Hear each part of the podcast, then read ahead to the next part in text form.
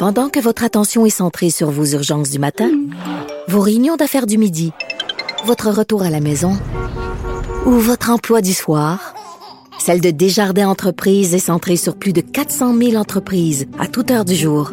Grâce à notre connaissance des secteurs d'activité et à notre accompagnement spécialisé, nous aidons les entrepreneurs à relever chaque défi pour qu'ils puissent rester centrés sur ce qui compte, le développement de leur entreprise. Geneviève Peterson,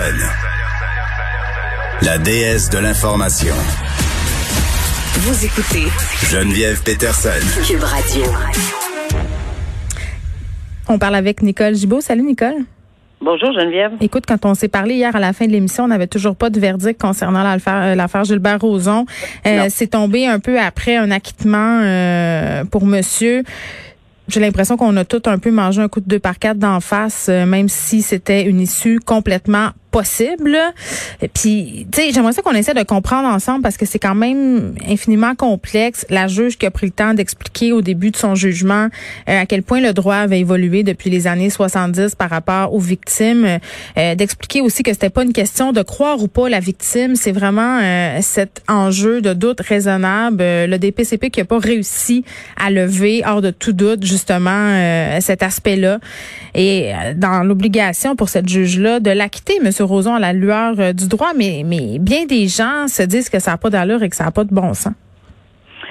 Ben, euh, je comprends très bien. Il n'y a, pas de doute. Moi aussi, j'étais avec toi. On lisait ligne par ligne. Mm-hmm. On n'aurait jamais cru que ça s'en allait là, pour la simple et bonne raison qu'on était dans le corps de, de la décision. Et euh, mais, mais je me souviens d'avoir texté à quelqu'un qui me disait puis qu'est-ce que tu en penses? Puis j'ai mm. dit oui, mais il reste le mais mais, virgule. Alors, c'est le mais, virgule, qui a fait la différence. Et oui, euh, juste pour faire un bref rappel, là, on a, euh, et, je pense que tout le monde est conscient qu'au Canada, euh, quand même qu'il y aurait eu une équipe d'experts qui se sont penchés, puis qu'il y a 190 recommandations euh, qui sont extraordinaires. On y reviendra tantôt là, pour le groupe d'experts pour aider les, femmes et les, gens, pas juste les femmes, là, mais les, les victimes d'agressions sexuelles, les violences conjugales. Il reste qu'on ne changera pas le fondement, l'assise, la fondation de notre droit criminel à travers le Canada, qui est la présomption d'innocence. On n'en sort pas, là. Un accusé est présumé innocent en tout temps. Je pense qu'on voudrait pas le contraire non plus, là. Oui, mais là, ça découle. Il y, a des, il y a des choses qui découlent de ça. Donc, si on a une présomption d'innocence qui est enchâssée dans la Constitution, dans notre droit, c'est que il est présumé innocent, il faut que quelqu'un le prouve, prouve sa culpabilité. À qui on remet ce fardeau-là? La couronne, l'État. L'État a des enquêteurs, l'État a des policiers, l'État a l'ADN, l'État a tous ces moyens-là pour en arriver à ceci, et c'est à, l'État qu'il revient de prouver hors de tout doute raisonnable. Qu'est-ce que c'est le doute raisonnable? Ben, c'est effectivement euh, c'est abstrait. OK? On, on comprend que c'est dans l'abstrait le doute raisonnable, mais c'est une certitude quasi certitude. Pourquoi? Parce qu'on ne veut pas laisser de porte ouverte d'aucune façon. Et troisièmement, d'aucune façon, on veut laisser une, ouverture quelconque. Troisièmement, on ne peut pas faire reposer le tout sur le fardeau de l'accusé, ça se fait pas, parce que c'est l'État qui doit le prouver. Donc, dans un dossier, puis on le dit toute la semaine, depuis le début, ou puis même dans d'autres dossiers, quand c'est des versions contradictoires, c'est exactement ce qu'il fallait, ce que le juge fallait, elle devait faire. Poser trois questions et les répondre une à une. une, à une. Hmm. Ce qui est intéressant ici, la première question, on l'a souvent euh, euh, dit ensemble. Est-ce que je crois l'accusé? Et c'est là que le le bas blesse. Elle a répondu clairement non. C'est pas plus compliqué que ça. Non, je ne le crois pas. J'explique pourquoi. Elle le dit. Euh, bon, voici. Puis les versions, elle a analysé toute la preuve, l'ensemble de la preuve. C'est son devoir de le faire, que tout juge doit faire à travers le Canada pour n'importe quelle version contradictoire dans un procès. Mm. Elle l'a fait, elle l'a analysé. Deuxième question, est-ce que dans l'ensemble de cette preuve-là, la version qu'il m'a racontée, même s'il y a bien des invraisemblances, même si je le crois pas, même si je crois la victime parce qu'elle a cru la victime beaucoup plus que d'autres choses, là, mm. ça c'est important pour la victime, d'ailleurs, elle le dit. Euh, Mais est-ce que je suis capable d'avoir aucun doute raisonnable, cette, cette espèce de notion abstraite? Est-ce que je suis certaine, quasi certaine, et je peux fermer la porte? Mais dans l'ensemble de la preuve, je l'ai lu et relu cette décision-là. Puis la victime a été extrêmement honnête en contre-interrogatoire et a dit, écoutez, moi, le lendemain matin, c'est beaucoup plus pour le lendemain matin, là, Hmm. euh, lorsqu'il y a eu euh, le, le viol allégué, là, que maintenant on sait qu'il est acquitté, euh, ben, je suis pas capable de me souvenir si là, là, Oui, puis Annick Charrette l'a bien spécifié, la victime. Euh, elle aurait pu mentir pour combler Oui. les trous. Elle a choisi de ne pas le fait. faire. Et ça, euh, c'est pas la première fois que j'entends ça. J'ai vu des gens quitter le palais de justice en disant j'aurais donc dû mentir. Par contre, Annick Charrette, moi, je, je lève, je l'ai dit sur tous les médias, je lève mon chapeau. Elle et toutes ceux et celles qui ont dénoncé, et elle le dit encore, continue à dénoncer, la finalité c'est pas ce que j'aurais voulu. Mais le chemin que j'ai pris, je l'aurais fait et refait. Et je le ferai encore demain matin si c'était le cas. Ça, c'est quelque chose de très fort d'Annick Charret et de des courageuses. Si on n'avait pas eu tout ça là, depuis le mouvement, moi aussi, est-ce qu'on aurait eu un comité d'experts qui se sont penchés 190 recommandations pour faire bouger les affaires? Non, en même vous- temps, en même temps, euh, Nicole, puis j'entends vraiment tout ce que tu me dis.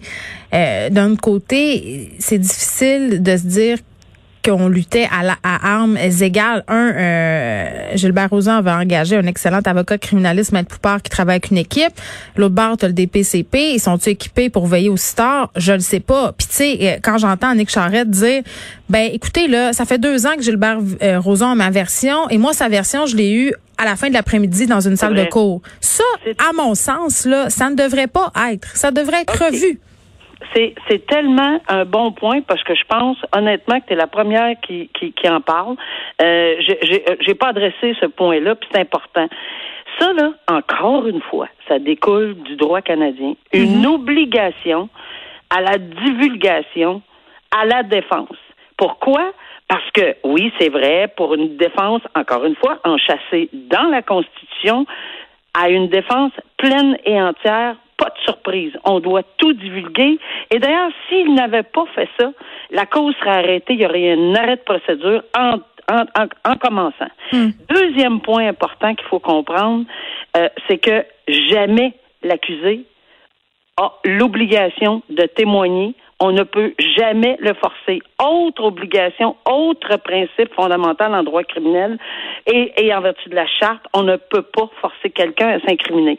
Donc, on ne peut pas demander à Gilbert Rozon ou tout autre accusé sur cette de- au Canada de, de, de donner sa version. Ça, c'est des points de droit là qui sont absolument majeurs. Donc, l'obligation à la divulgation pour une défense pleine et entière, qui est enchâssée dans la Constitution. Deuxièmement, l'obligation euh, de respecter le droit de l'accusé de ne pas témoigner. Parce que si Gilbert Rozon n'avait pas témoigné, comme bien du monde le font, euh, souvent dans des dossiers en matière criminelle, pas nécessairement d'agression sexuelle, mais dans n'importe quoi, mais on peut jamais les forcer.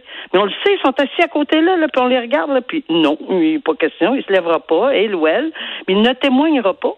Puis on ne peut même pas l'utiliser contre l'accusé lorsqu'on rend une décision comme juge. Ah bon, c'est bien, l'accusé n'a pas témoigné, donc il, y a quelque chose à, à se cacher. Ça n'existe pas, ça. C'est- C'est c'est- c'est absolument interdit de le faire. Voilà pourquoi. Alors, c'est sûr qu'avec la version de la victime, maintenant, moi, je fais un bémol, là, puis je vais te dire que, moi, les déclarations, j'ai toujours été piqué au vif, puis j'ai subi moi-même euh, des inf- une petite infractions, un vol ou quelque chose du genre, euh, pas, pas- pas- pas rien de grave au point de parler d'agression sexuelle. Ouais. Mais il fallait que je fasse une déclaration au policier. Puis je me disais, non, euh, pourquoi? Eh, Ben oui, mais madame, faut. Non, j'aime pas ça parce que ça se peut que le procès arrive dans trois ans, puis j'ai oublié une virgule puis une phrase. M'as-tu vous rappeler? À chaque fois, puis là, on va utiliser ça contre moi en défense.